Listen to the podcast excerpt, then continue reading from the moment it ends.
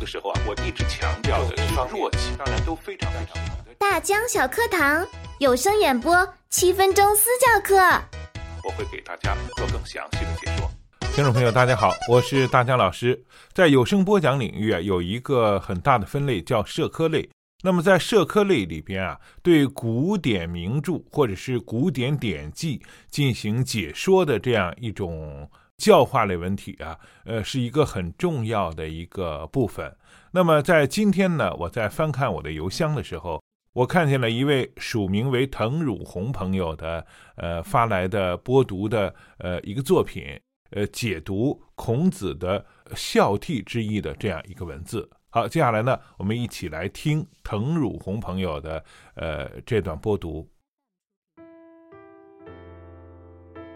学天地一。入则孝，出则悌。子曰：“弟子入则孝，出则悌。谨而信，泛爱众，而亲仁，行有余力，则以学文。”孔子主张修德为先，除此之外，还要利用时间求取学问。孔子说：“年轻人在家要孝顺父母，出门要恭敬长上。”言行谨慎，有诚信，博爱众人，亲近有仁德的人。实践之余，还要尽量利用时间来学习诗书六艺。中国人说天，含有地在内；说男，也包括女在内。弟子即弟妹或子女，是一种通称。在家里，合理孝顺父母；出外时，应该尊敬长辈或年龄较大的长者，做起事来务求慎始善终，有头有尾的谨慎小心。当我看到这个播读的时候啊，又是一个特别整齐的压线压的比较过分的这么一段音频，呃，可以说吧，当你压线压成这样的时候啊，很多声音的细节基本上就听不出来了。所以呢，尤其是干音的情况下，千万。不要做这种类型的压线，太整齐了。呃，然后呢，再说音乐啊，当我们去读古典典籍的时候，我想应该用的音乐可能是中国古典的音乐，可能会更合适。像这种钢琴曲，虽然它的节奏啊也是非常的悠扬舒缓的，但是呃，听起来总跟古典典籍的解读是有分离感的。所以，如果能把音乐换掉的话，呃，是最好的。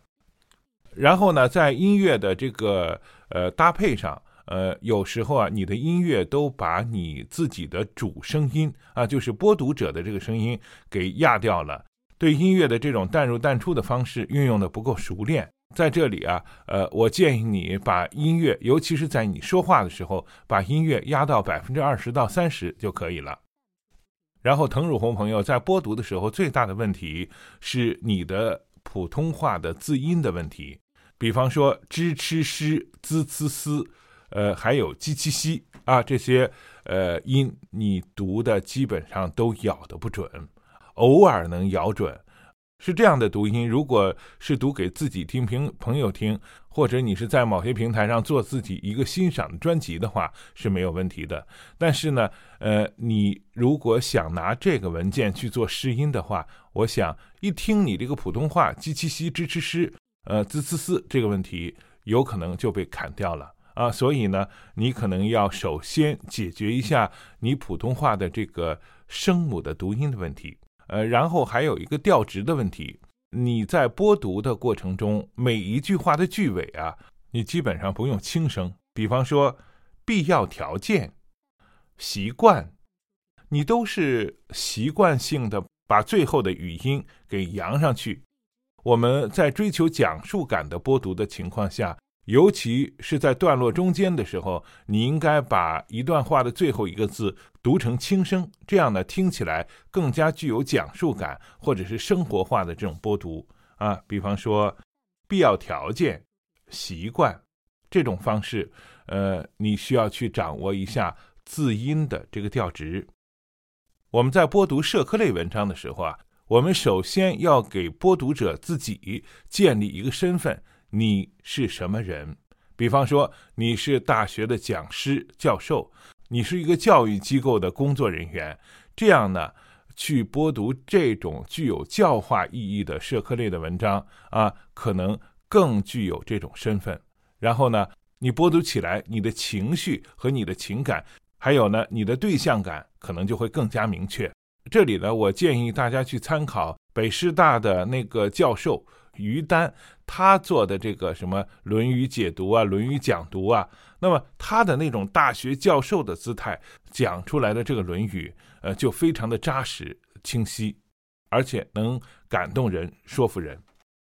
另外呢，滕汝红朋友啊，你可能对话筒还有对你自己的声音啊不够熟悉，然后呢。听起来你的声音是有点怯怯的，没有使用到我们的中声区去播读，所以呢，声音稍微有点飘，有点浮啊，有点怯。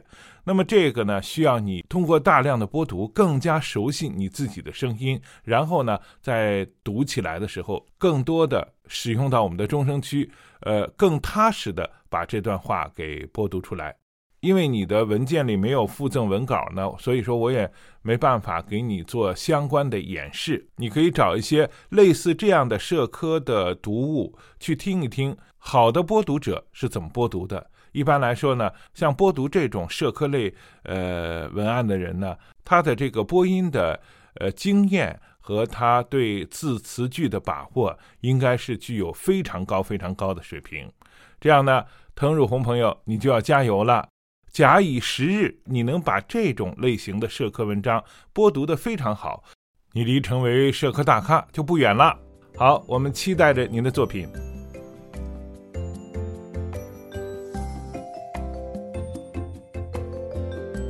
今天的有声私教下课了，感谢您的收听。如果您也想提高自己的有声播讲水平，请把您的一到三分钟音频文件发到我们的指定邮箱。二六七零七幺六八二四 at qq dot com，并关注我们的节目，很快您就会听到大江老师对您作品的点评。大江小课堂有声演播七分钟私教课特别声明：节目中所用图片、音效、配乐均来自互联网，其著作权归原作者所有。本节目仅供有声演播爱好者交流学习。